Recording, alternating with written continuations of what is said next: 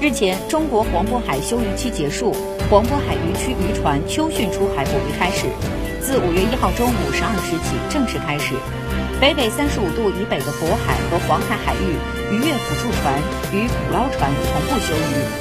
中国自一九九五年开始在黄渤海区实行伏季休渔制度，今年是黄渤海区执行海洋伏季休渔制度的第二十五年。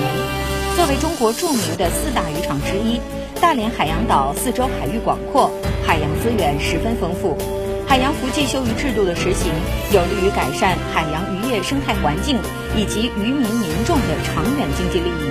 经过四个月伏季休渔期的渔民，乘船在锣鼓声中驶向大海，奔赴渔场作业。